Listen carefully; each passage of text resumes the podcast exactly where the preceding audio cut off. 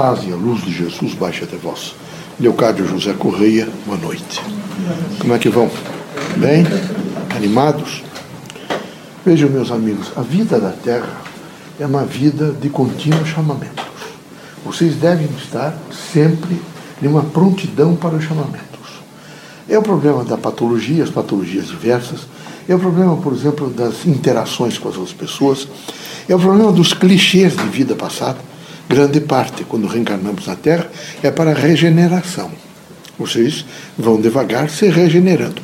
Há em todos vocês, num sentido de memória do espírito, vejo os clichês. E eles permanentemente se manifestam. É evidente e é, é eu diria assim para vocês que devemos realmente fortalecer os chamados traços, linhas e condutores da afetividade, do amor e da fraternidade nas famílias, nos amigos, uma linha social. No entanto, vocês têm que sempre imaginar que, junto com esses elementos todos, tem os chamados clichês. Vocês são criaturas como eu, que estamos reencarnando há mais de 60 milhões de anos. Nós fomos devagar recebendo diversas interferências, influências, mensagens, protótipos, e isso tudo está em nós. Depende realmente de sofrermos, algumas vezes, algumas alterações. Se nós não estivermos absolutamente integrados em uma linha de atuação, aonde Deus deixou muito claro, particularmente com a vinda de Cristo à Terra, que seria, por exemplo, a prece, nós imediatamente nos eh, ligamos a, a, aqueles chamados eventos negativos. Nós vamos estar ligados aos eventos positivos. A mentalidade positiva. É fundamental a mentalidade positiva.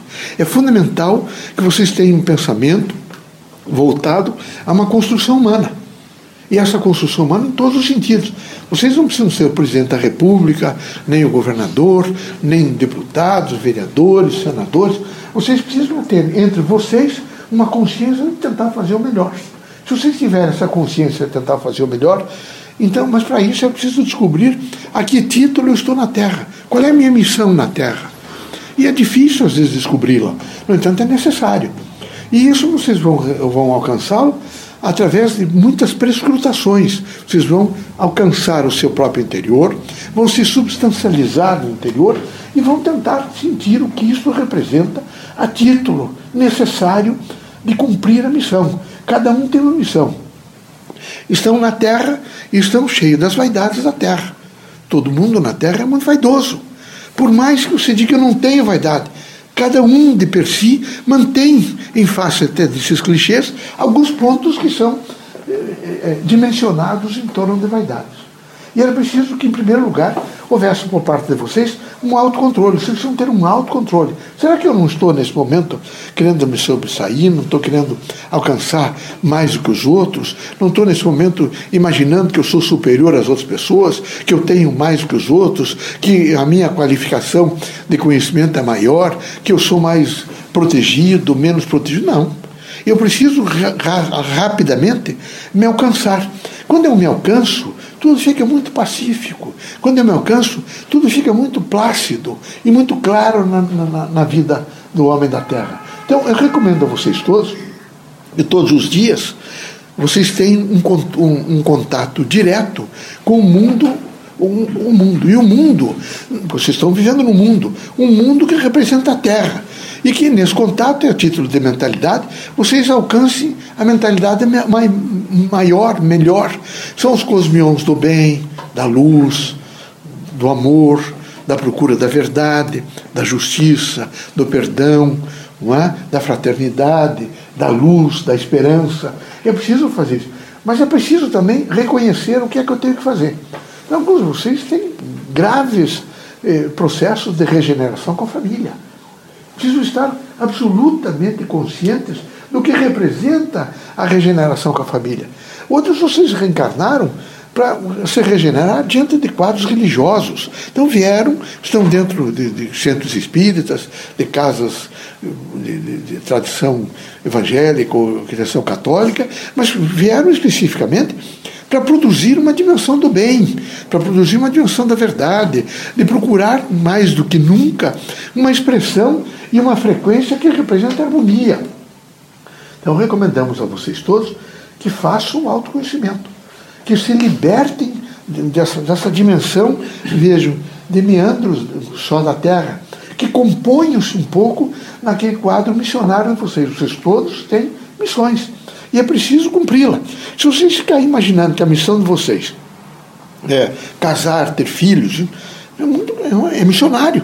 Mas se vocês ficarem só nesse, nesse aspecto, imaginar que é para vocês se satisfazerem aqui no campo material, que é para que vocês tenham eh, imediatamente retorno de, de, de dimensões de vocês, é? de necessidades físicas, aí vocês não estão dentro de um quadro não é, especificamente é, do, do grande suporte daquilo que representa uma ordem evolutiva do espírito.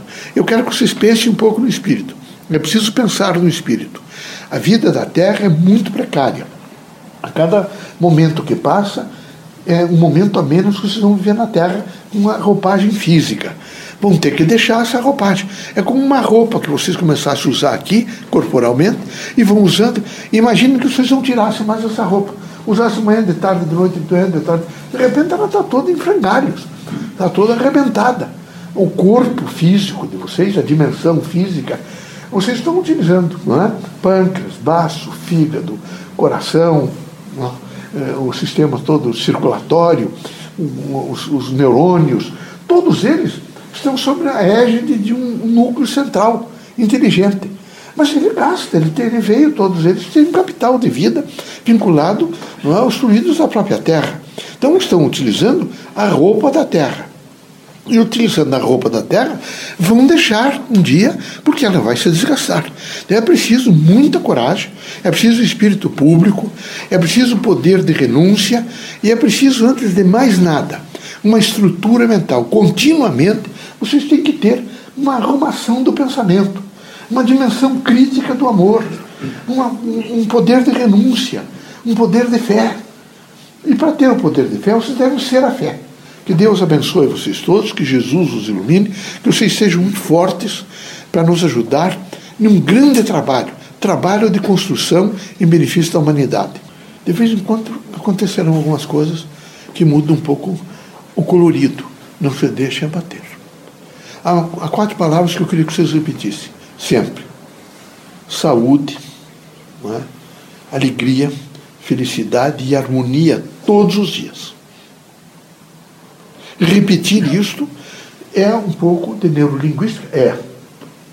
Porque quem fala em saúde imediatamente pensa no corpo. Não é? Alegria.